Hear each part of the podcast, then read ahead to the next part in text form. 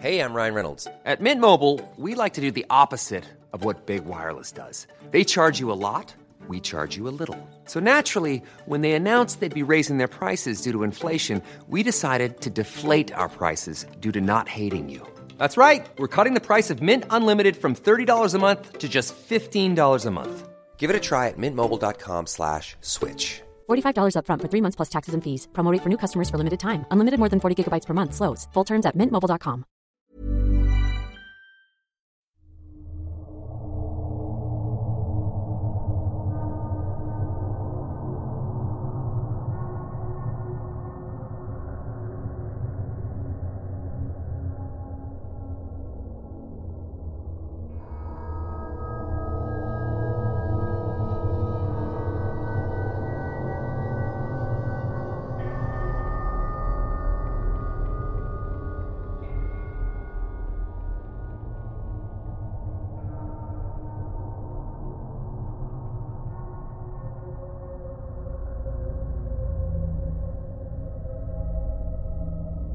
En 1987, los pobladores de un pequeño pueblo en México se vieron hipnotizados por la historia de unos pequeños seres extraterrestres que visitaban sus tierras. Los testigos, cuatro pequeños vecinos del lugar, se vieron involucrados en una relación interplanetaria que les cambiaría la vida. Esta es la historia de los monitos de Meoki.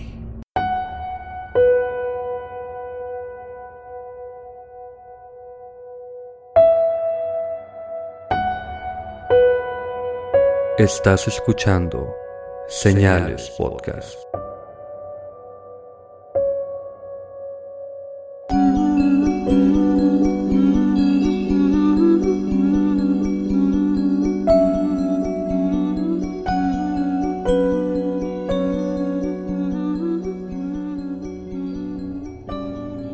Buenas noches y gracias por acompañarnos en un viernes misterioso de Señales Podcast.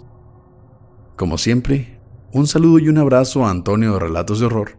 Si aún no lo conocen, búsquenlo en sus canales como lo son YouTube, Facebook y Spotify bajo el mismo nombre, Relatos de Horror.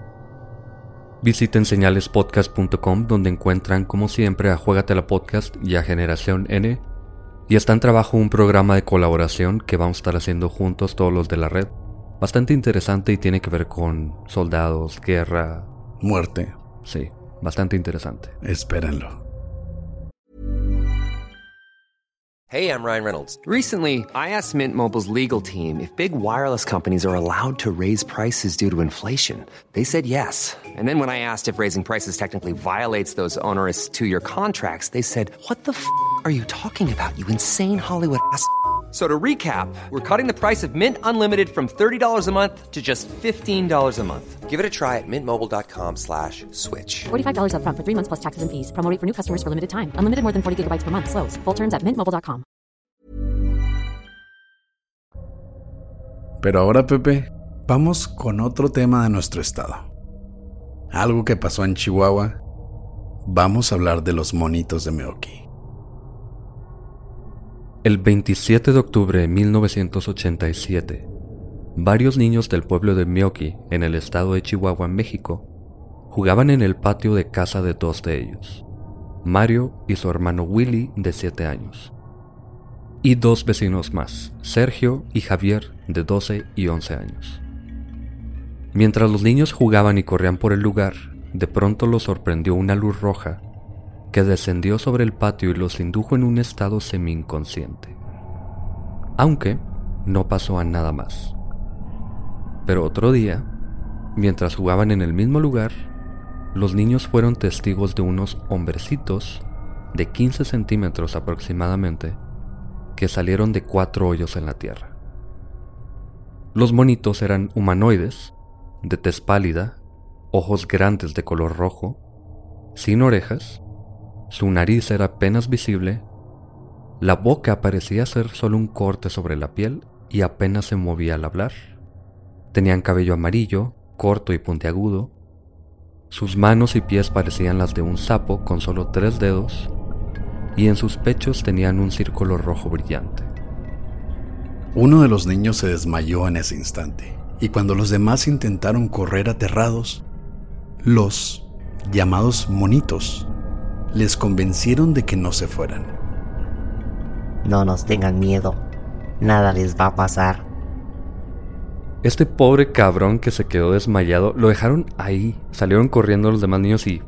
Chinga su madre. ¿Te quedas? Ni modo por pendejo, te desmayaste. A ver qué te pasa con esos Güey, cuando tienes 7, 8 años, no piensas en el honor, no piensas en tu amigo. Dices, chingue su madre, que no corra el gordo, güey, que se quede ahí, que lo chinguen. Yo me salvo. Yo sé, Pepe, yo sé que esto es difícil de asimilar. Yo Sí. sé que es un tema muy denso para ti. No, y yo creo en los... Bueno, quiero creer en los aliens. Pero en fin. Pues salieron unos monitos de la Tierra. Unos, al parecer, unos Iron Man porque tenían una luz en el pecho. Deja tú, tenían cabello güero, güey. Cabello güero. Cuando empezaron a escribirlos, yo pensé luego, luego en unos grises, ¿no? Sí. Todo iba a los grises, ojos grandes. El color rojo, pues, pudo haber sido un efecto de la luz. Sin orejas, nariz apenas visible. Tez pálida. Sí, tez pálida. Y luego la línea de la boca que apenas se movía al hablar, dije, son grises. Pero lo dicen, son, son güeros y traen una luz en el pecho. Entonces te pones a pensar en, en juguetes que yo no podía pagar cuando estaba chiquito. Desde ese día, los niños y los monitos estuvieron en contacto constante.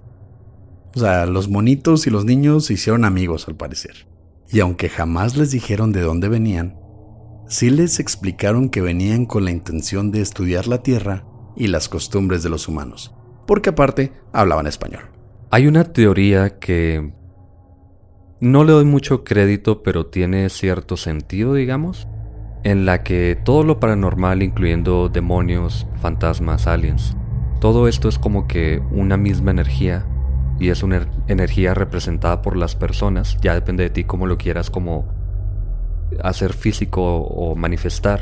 Tipo Como un, tulpa, como un tolpa, pero no que lo estés tratando tú de hacer, sino que... ah, como actividad poltergeist entonces. Algo parecido, te topas de pronto con esta energía, con algo, y tú ya lo transformas a tu realidad.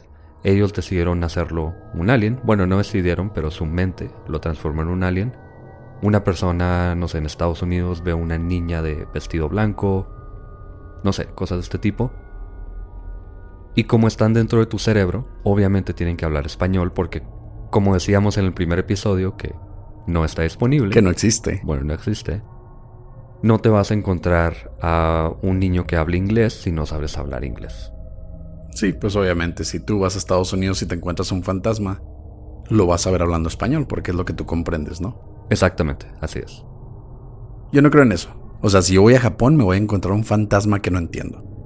Pero los fantasmas allá son diferentes, ¿no? Tienen este, los genitales así en cuadritos censurados y, y aparte te hablan en japonés y yo no entiendo japonés, entonces no me van a dar miedo. Bueno, aparte porque tienen caras blancas como en la maldición. ¿Y que tiene que tener caras blancas? Eh, son los fantasmas japoneses, asiáticos en general. Bueno, digamos que tiene sentido que hablen español, porque aparte si vienen a la Tierra tienen que saber qué idioma hablan las personas con las que se van a comunicar. Supongo. También ha habido teorías que tú me has contado donde se supone, en casos, dicen que se comunican telepáticamente con... Pero con- en el idioma de la persona. Sí, porque es una telepatía, entonces tu mente lo traduce como es. Bueno, en fin. Pero aparte, los monitos les dijeron que estaban en Myoki específicamente porque les gustó el clima. Híjole, ¿a quién le gusta el clima de Meoki, güey? Está súper seco, güey. Güey, estos monitos estaban de vacaciones en Myoki, cabrón. En el vado de Myoki. En O sea- las playas del vado de Myoki. Se pueden ir a Acapulco, se pueden ir a...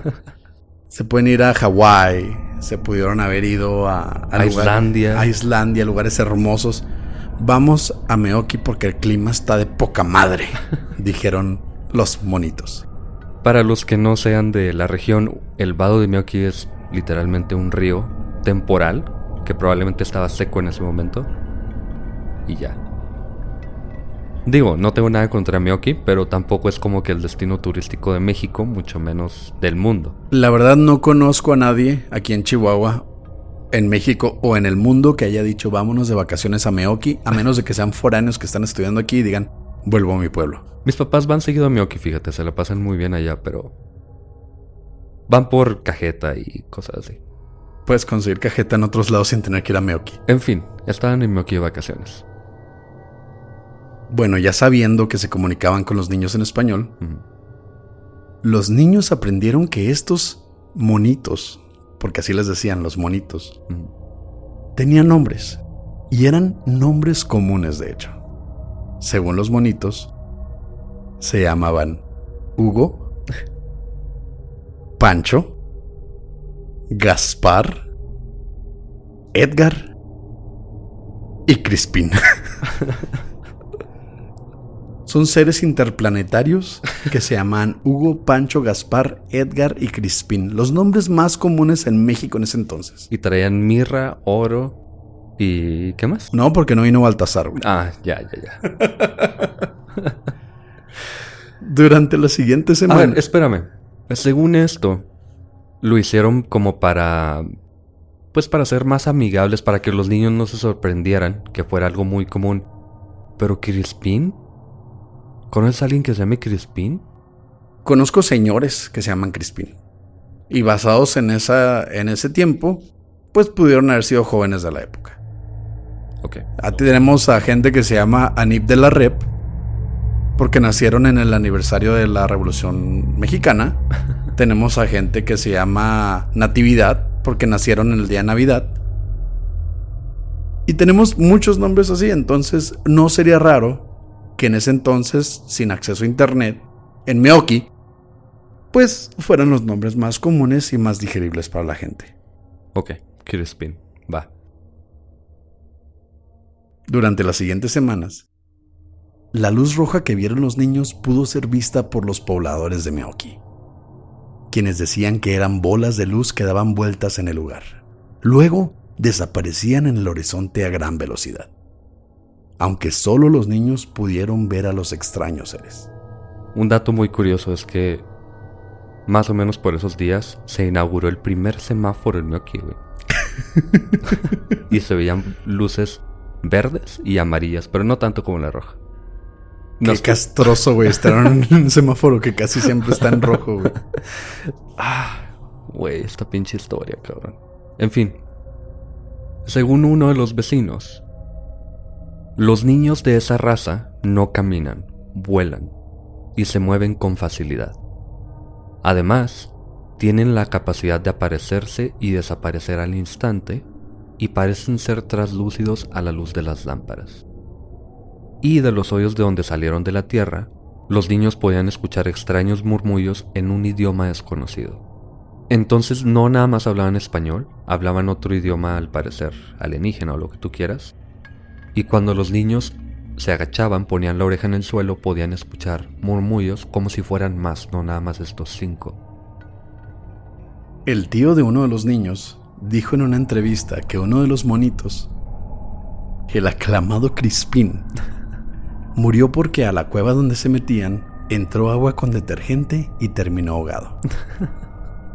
Fue Pobre- víctima de México, güey. Fue víctima de... Pobre Crispín, güey.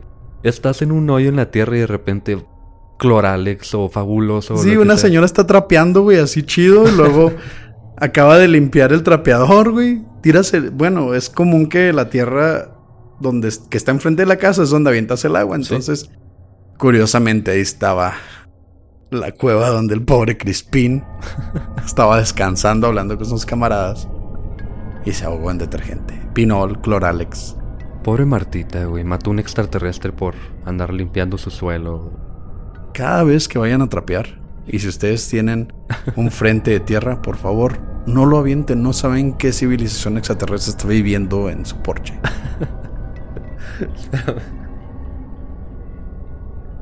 Bueno, se murió Crispin. Pongan F en los comentarios por Crispin, por favor. Descansa en paz, Crispin. Bueno, en fin.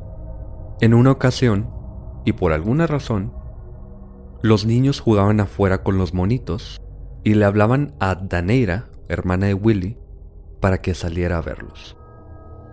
Pero ella no les hacía caso. Ella tenía 15 años y decía, estos niños están imaginando cosas. O pues es común que cuando estás chiquito, a cualquier figura de acción le digas monito, ¿no? Es normal, yo estaba jugando con mis monitos.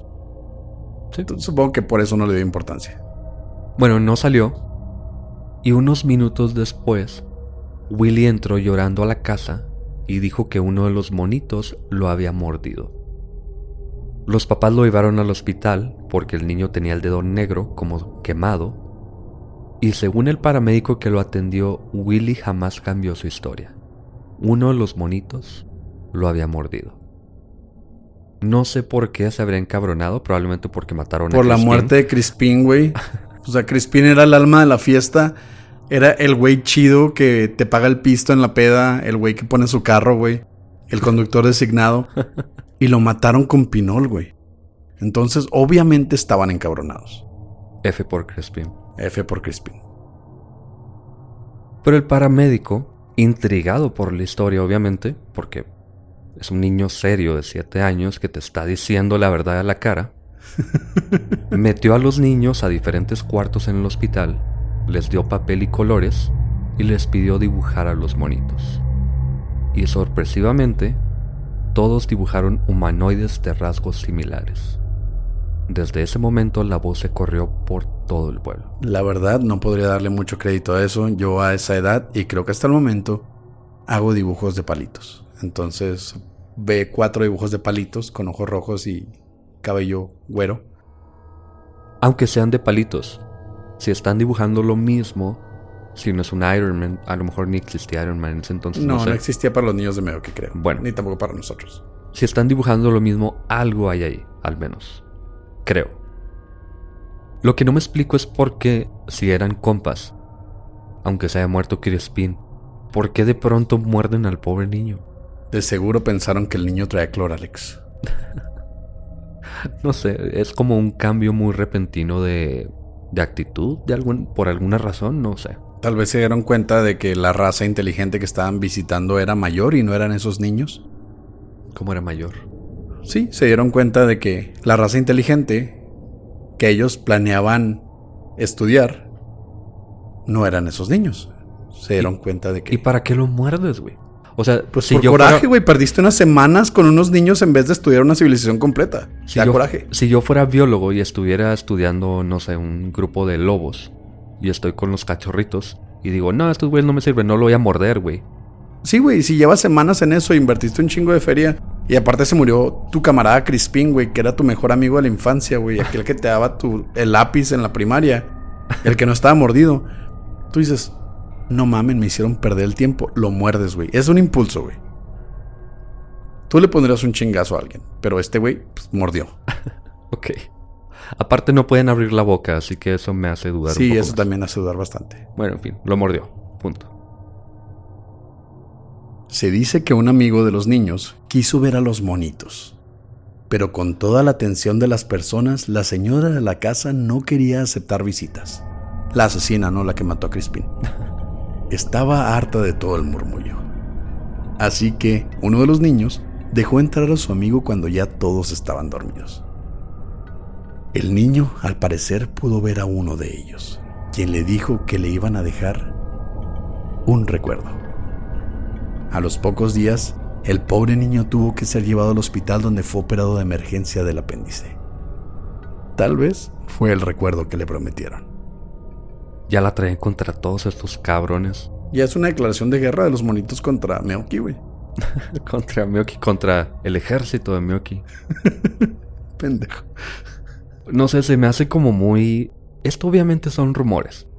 Esto del niño que fue operado del apéndice y todo esto.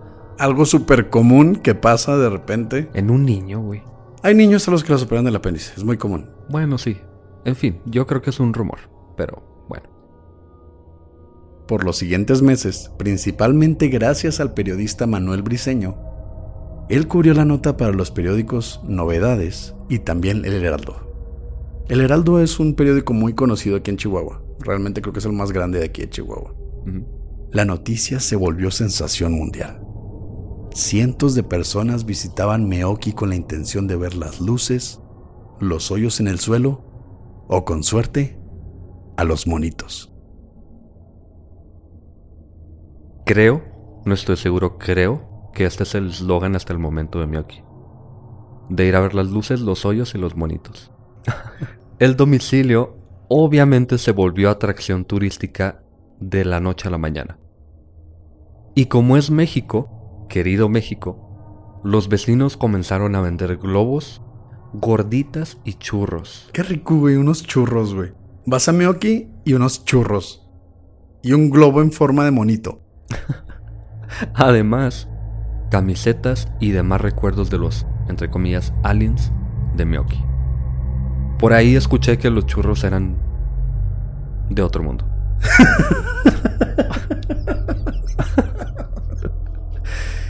Dios mío. Pero de pronto, para finales de año, recordemos que esto fue en octubre, así que por diciembre, los monitos se fueron, dejaron de visitar aparentemente sin razón, pero prometieron regresar, aunque aparentemente nunca lo hicieron. Poco a poco, la tensión se fue apagando, y aunque los vecinos al parecer estaban agradecidos de regresar a sus vidas normales, se comenzó a correr el rumor de que la NASA había enviado agentes para investigar, con algunos pobladores reportando camionetas blancas muy sospechosas y en sus propias palabras, gringos caminando por ahí. Gringos son americanos, pero se les dice así como de forma despectiva. Obviamente la NASA nunca publicó nada. Otro rumor. Y también se cuenta que Javier, uno de los niños, seguía en contacto con otro de ellos llamado Sergio. Sergio luego contó que a Javier se le aparecían constantemente estos monitos, pero al tratar de tomarles foto o mostrárselos a alguien más, se hacían invisibles, cosa que lo volvía loco porque nadie lo creía. Sobre todo porque los monitos le decían constantemente que algún día se lo llevarían sin decirle para qué. Si alguno de ustedes escuchó fuego en el cielo, sabemos para qué.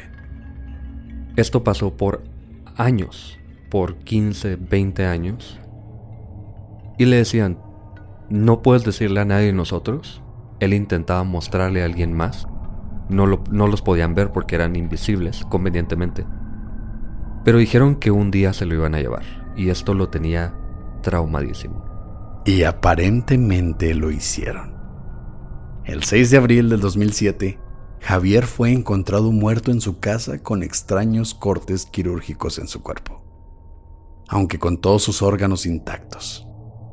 Los doctores no supieron explicar la causa de la muerte o de las marcas, que según ellos eran perfectas, como si un experto las hubiera hecho, y que en su sangre se encontró una extraña sustancia. Pinol.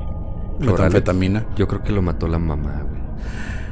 Le echó agua encima cuando estaba dormido, güey, después de trapear. Esa señora es una asesina serial. Oye, Deberíamos esto- de hablar de Marta, güey. Sí, esto de Aliens se transformó en una asesina serial de Miyoki. Marta. La matabemonitos. Pero aquí quiero aclarar algo. Obviamente tuve que buscar un poco de información, no me iba a quedar con el nombre nada más, y encontré que en el 2010, no en el 2007, una persona llamada Sergio Alfonso Lira Robles era un estilista de 37 años. Convenientemente la edad que tendría Sergio. No, de hecho, más. Eh, Sergio tendría 31, me parece. Él fue asesinado en su negocio de barbería, fue apuñalado y parece que esta historia la toma alguna persona con intenciones amarillistas para seguir esta historia o lo que tú quieras. No, Pepe, no. No hay amarillismo en esta historia. No, pero esto me parece reprochable porque están tomando la muerte, un asesinato de alguien que tiene familia, que fue una persona, y lo meten en la historia. Pero bueno, siempre tiene que salir así un detalle medio, pues mala onda, la verdad, medio siniestro, maquiavélico, como quieras verlo. Pero queda ahí, no era en realidad él. O a lo mejor sí era él, no, no sé si era esta persona, pero lo apuñalaron, no, no se suicidó, no, no hubieron No hubo cortes raras. extraterrestres. No, no, para nada. Pruebas anales. Sexo con nórdicos. No, con grises, no con nórdicos. Los grises lo subieron. Tuvo sexo con una nórdica. Mm. Fuego en el cielo. Cierto. Bueno, ahí está la nota, nada más quería dejar esto así como muy claro porque a mí me parece importante. Y en fin, esto se volvió una leyenda de Meoki. Tanto que en el 2010, a 23 años del suceso, el ayuntamiento organizó un evento por los 200 años del aniversario del pueblo, durante el que se hicieron unas estatuas que aún permanecen en el pueblo. Y pueden buscar en Google Meoki y van a, van a estar las letras de Meoki como en varias ciudades de México, donde están las letras de la ciudad con diferentes colores. Sí, la campaña de turismo de México. Sí. Y vas a ver las estatuas de tres monitos acompañando el nombre de Meoki. Y también hay unas que son como más permanentes, que están afuera del ayuntamiento y son como de, como de metal, no sé si sean de algo más, pero parecen de metal. Y son varias estas. Meoki fue tocado por los monitos. Meoki, el destino vacacional favorito de los alienígenas. Porque el clima está de poca madre. La neta no, güey. Pero si quieren saber más de esta historia, visiten Meoki. Y bueno, este es un episodio corto, la verdad. Es todo lo que sabemos porque no hay mucho. Se dice que la casa donde desaparecían tenía marcas como de huellas en las paredes, tenía como rasguños, pero esto no se pudo confirmar de ninguna forma. Y ahí queda esta historia. Algo que sí quiero mencionar es que el, periodista que hizo famosa esta historia, y a Mioki también, Manuel Briseño, lamentablemente murió el 6 de julio del 2020 y este episodio va dedicado para él. Es una de las razones por la que lo estamos haciendo. Descansa en paz, Manuel Briseño, abuelo de Nancy. Eh, esperemos que descanse en paz. Y un saludo también para la familia Briseño. Visiten Meoki, esperemos que todavía vendan churros. La verdad, a mí me gustan mucho los churros, no de marihuana, churros normales. Entonces, como dijo Pepe, han de ser de otro mundo. Y esto es con mucho cariño para Mioki, no hay nada ahí como hostil o personal ni nada, pero es una historia muy chusca, la verdad. Gracias por escuchar Señales Podcast. Buenas noches.